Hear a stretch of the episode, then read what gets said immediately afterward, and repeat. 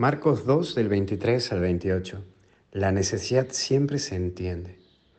Y vemos lo primero, arrancar.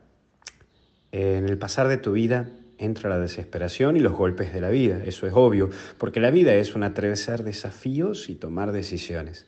Tu vida es pasar por necesidades e ir resolviendo en el día a día situaciones. Tenés que ir resolviendo en el día a día esas situaciones que aparecen, cosas que salen bien, cosas que no. Hay veces que uno actúa desde la lógica, otras veces desde la necesidad. Por eso está bueno que hoy te plantees por dónde va pasando tu vida, tu modo de vivir desde dónde estás tomando las decisiones y mira ese por qué decidís las cosas desde ahí. Siempre cuando te decidís a caminar por tu vida, sentirás necesidades. El tema es el cómo resolves esas necesidades de tu vida. Por el otro lado está esto de que lo que no está permitido. Y recuerdo un meme que decía, se escandaliza si tiene tatuaje, pero no se escandaliza si murmuran. Me parecía un hombre con toda la cara tatuada leyendo la primera lectura en la misa. Y sí, hay veces que los que estamos metidos en el mundo religioso es como que nos convertimos en FBI de la fe. Es como que estamos ahí controlando todo, hasta el cura. Se lo hace pasar por un policía, por un controlador.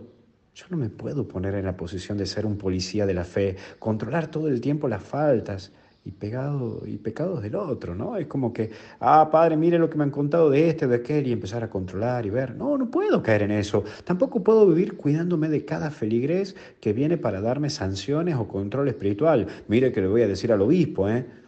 Es tan hermosa nuestra fe y nuestra religión que salva vidas. Y, lo veía la otra vez en la famosa película Viven de estos uruguayos rugbyistas que cayeron aquí en las montañas y, lo único que lo sostenía era la fe, la fe ante la situación de morir. Mirad de hermoso que es nuestra fe, nuestra religión, que salva vida, pero es triste verla cómo la reducimos a simples y meros cumplimientos. Qué triste es ver cuando la comunidad parroquial, nuestro movimiento o instituciones se convierte en una cacería de brujas, para agarrar a alguien en falta y hasta incluso aniquilarlo. Padre, mire lo que he visto de Pepita, Menganita. Dígale usted, padre, pará. Por eso es necesario usar el sentido común. Creo que uno de los pocos sentidos comunes que tenemos en nuestro caminar, pero es algo que destaca Jesús en relación con el rey David. Mira, en la vida es necesario usar el sentido común, aprender a ver la vida con lógica, pensando siempre en el mayor bien, pensar en la persona más que en la circunstancia, pensar en cómo ayudar a otros y a que vivan bien sin pensar o poner por delante mi buena fama. Es simplemente buscar vivir en paz y darle todo sin pedir nada. Que Dios te bendiga en el nombre del Padre, Hijo y Espíritu Santo. Algo bueno está por venir. Seguí adelante. No me aflojes.